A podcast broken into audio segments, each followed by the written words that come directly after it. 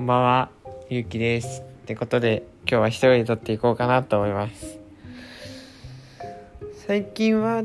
ちょっとまだ寒いけど、少しだけ暖かくなって、日の落ちるのも遅くなったような気もしなくもないって感じがしてきました。はい。あとは最近はね、えーっと、よく友達と遊ぶようになりました。まあいろんな意味でそれはいいかなって思ってます。ってことで今日の音声はプレッシャーっていうものですね。についてちょっといろいろと最近考えてるのでまあ短くまとめて話そうかなと思います。はい。まあなんか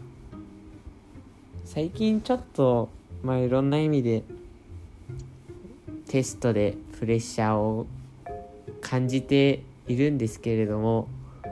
あそろそろ2月の後半あたりに一応学年末テストがあってまあ学年末ってこともあって気を入れて頑張ろうと思って少しずつ最近勉強を始めているんですけど最初はねまあなんか毎日30分ずつぐらいから始めようかなと思って毎日30分やるようにしてるんです今。でまあいろんな意味でちょっとあお母さんからではないんですけどちょっとプレッシャーがかかっていまして、まあ、自分から自分にかけるプレッシャーもそうですしちょっと他の人からかけられてるプレッシャーもあってそんな感じでプレッシャーが結構かかっているわけなんですけど今のところはいいかかり方をしてるわけなんですよ。なんかプレッシャーっていうとまあ僕の個人的な印象ですけどちょっと悪いイメージもあったりしてなんかプレッシャーで押しつぶれちゃったりプレッシャーのせいで自分の実力を発揮できなかったりするような感じがしてたんですけど今回に関しては何て言うんだろうこうそのプレッシャーが程よく乗って自分の行動力になる。だからそのプレッシャーのおかげで勉強をやろうっていう気持ちになるような感じがあって今はすごくいいプレッシャーながかかっているんだなって感じてます。はい。でなんかそれはてでだから何て言うんだろうこうプレッシャーがかかりすぎてないっていうのは危機感もないってことなんでまあ危機感がないぐらい勉強ができてるっていう風な意味だったらいいんですけど今回に関しては、まあ、そうでもないので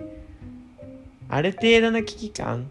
っていうのは自分で持って相手にかけてもらうことでなんだろう。そのプレッシャーをうまく使え ちょっと噛んじゃったんですけどまあかなんかまとめて言うとなんだろうこうプレッシャーもうまく使えば自分の原動力ってなったりいい方向に使えるんだなっていうのが最近の気づきですね。それがなんかそのテスト弁に現れててうんまあなんかプレッシャーがいいかかり方して勉強が少しずつだけど始められています。ってことでまあなんでもう少しなんで今回はそのプレッシャーのかかり方がてかプレッシャーをうまく使えたのかを少し考えて次もねこういうかかり方ができるといいなと思います。ってことで今日も聞いてくださりありがとうございました。また明日も聞いてください。以上ゆきでした。ありがとうございました。